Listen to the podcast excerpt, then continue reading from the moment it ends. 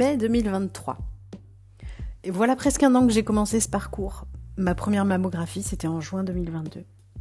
Et depuis des mois, j'ai dû apprendre à réécouter mon corps comme jamais.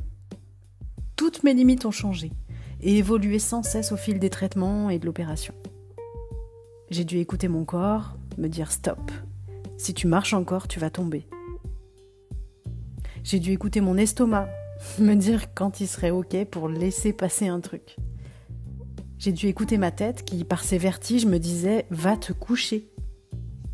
J'ai dû écouter mes yeux qui supportaient plus la lumière, qui réclamaient des lunettes de soleil le soir devant la télé.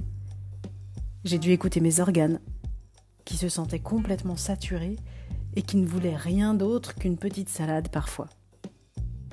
Ça y est, je sais enfin écouter vraiment mon corps, m'écouter moi et seulement moi, identifier mes besoins à chaque instant, et en reprenant quelques activités, je me rends compte que je ne fais que de brusquer mon corps ou de nier mes besoins juste pour rentrer dans la case des codes sociaux.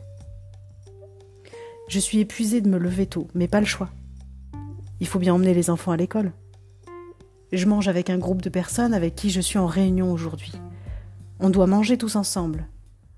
À 13h30, on n'a toujours pas attaqué le repas. Mais en fait, j'en peux plus. Je tiens plus debout et j'ai vraiment besoin de manger. Je rencontre des comédiens que je connais, avec qui je passe la journée à faire des exercices de théâtre. On se retrouve dans une salle qui est très très lumineuse, baignée de soleil, avec en prime des néons allumés plein le plafond. Et moi, en fait, avec les traitements, je suis devenue hyper photosensible. Je supporte très très mal la lumière.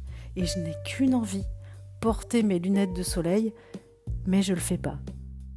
Parce que en intérieur, ça se fait pas. Personne ne le fait. Je fais une assemblée générale d'une association dont je fais partie. À certains moments, tout le monde parle fort et en même temps.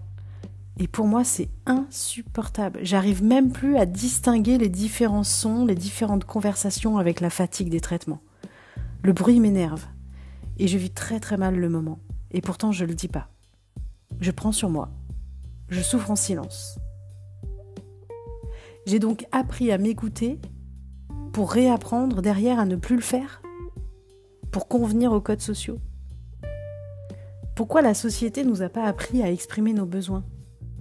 Pourquoi est-ce que c'est si difficile d'exprimer ses difficultés? Pourquoi c'est si mal vu d'exprimer ses émotions au travail? Mais ce serait pourtant simple. J'ai besoin qu'on parle plus doucement.